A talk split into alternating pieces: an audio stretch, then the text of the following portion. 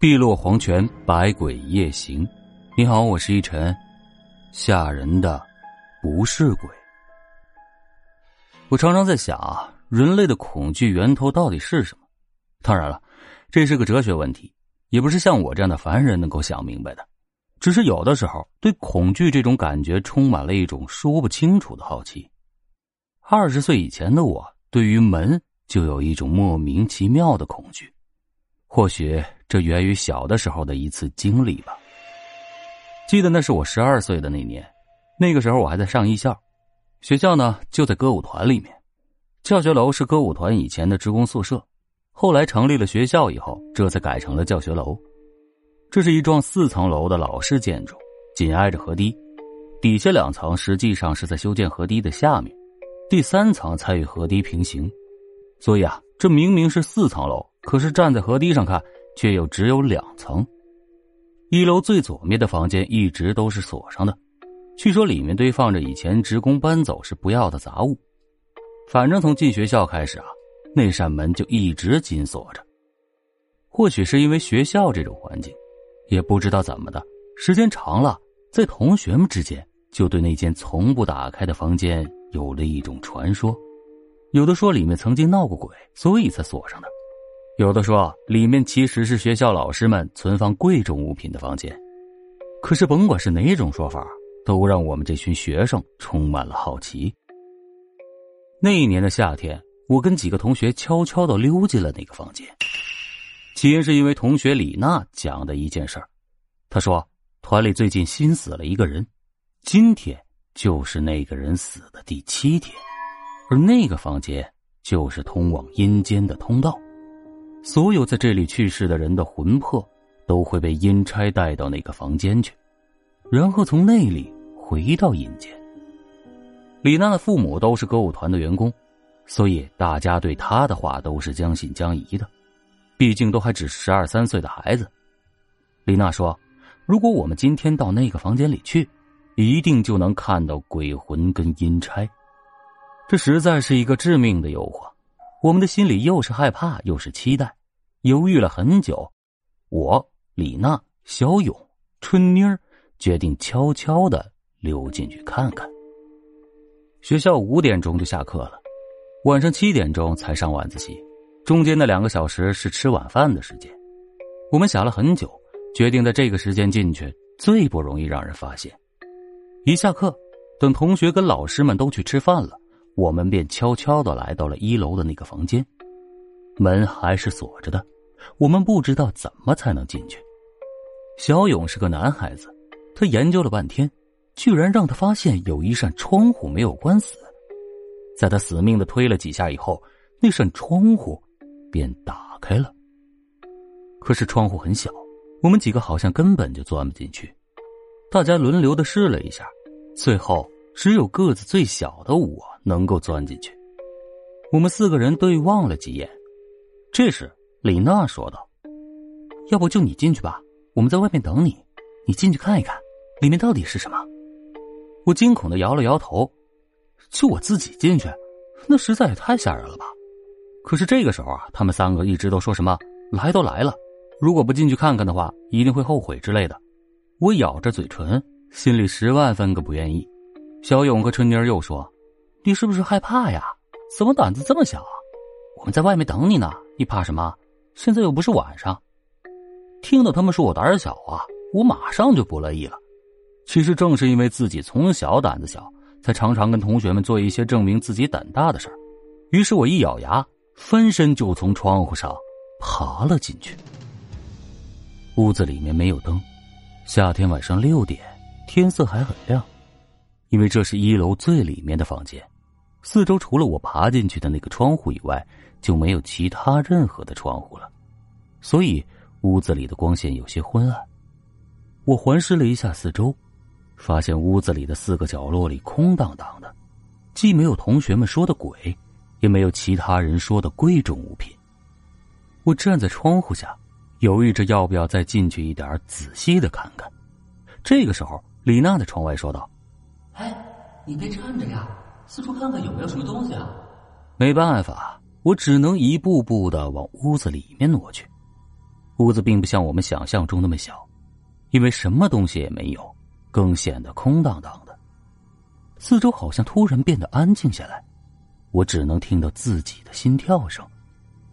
我慢慢的来到了屋子的中间，突然，我却看到了里面的墙上还有一扇门。我跑到了窗户前去喊李娜他们：“嗨，这里面还有一扇门呢！”窗外却没有人回应我。不知道什么时候，他们三个人已经跑掉了。我一看他们不见了，心也顿时慌了起来，就准备爬窗户跑掉。可是就在这个时候，我突然听到屋子里传来了一阵奇怪的声音。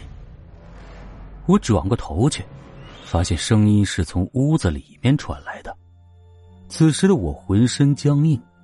这个时候，在这个一直上着锁的屋子里传来了奇怪的声音，这绝对不是什么好事还没等我反应过来，那个声音又传过来了。那是什么声音呢？我竖着耳朵仔细的听着，分辨着。此时我的脑海里不停搜索着相似的声音，好像是铁链拖在地上滑动的声音。刺啦，刺啦，一声又一声。我站在原地，身后便是窗户，前面是传来奇怪声音的屋子。照理说，我应该直接跑掉才对。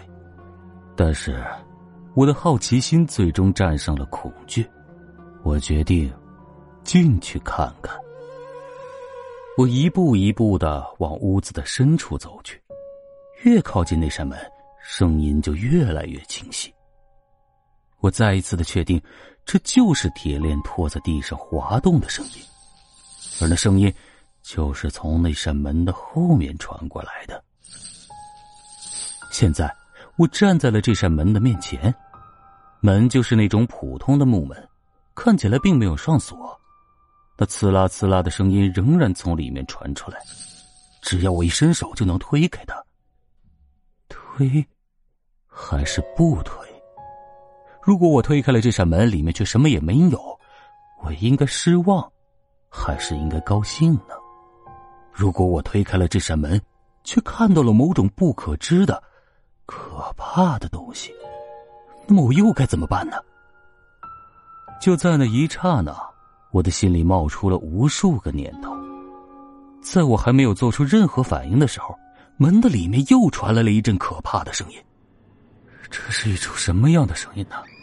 就好像是有千百个人同时经历着某种让人无法想象的痛苦而发出的绝望呻吟一般，一声又一声。就这么直接的传到了我的耳朵里，我浑身剧烈的颤抖起来，头皮一阵阵的发麻，而眼泪却像是不受我控制一般，哗啦啦的往下流。我的心里好像感受到这些呻吟的人的痛苦，难受的不得了。他们的呻吟声就好像在我的耳边响起似的，那么的真实。而这扇门的背后。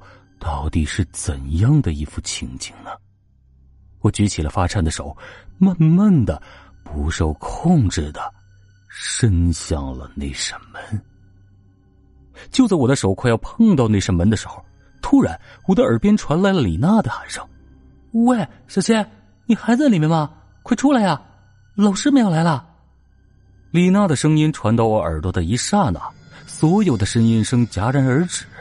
我浑身一颤，仿佛从梦中惊醒一般。差一点儿，差一点儿，我就推开了那扇门了。而这个时候，才是真正让我感到恐怖的。我一回身，飞也似的跑了出去。等我爬出窗户的时候，李娜、小勇和春妮就站在外面，拉着我就跑。我们跑出了楼道，就看到了老师走了过来。我的心扑通扑通的直跳，而李娜三个人一直问我在里面看到了什么。我张了几次嘴，想要把听到的东西跟他们说一说，最后却一个字也说不出来。从那以后，我就再也没有靠近过那个房间。只是在快要毕业的时候，我发现了一件奇怪的事儿：那个房间在一楼的最里面。而他的楼上就是我们的教室。记得那个房间跟教室是一样大的。那么，当年那个房间里的那扇门，到底是通向哪儿的呢？它的后面，不是应该是墙壁了吗？这个发现折磨了我很多年。从那以后的日子里，只要是我一个人，就算是回家，在推开门的时候，总是会感到莫名的害怕。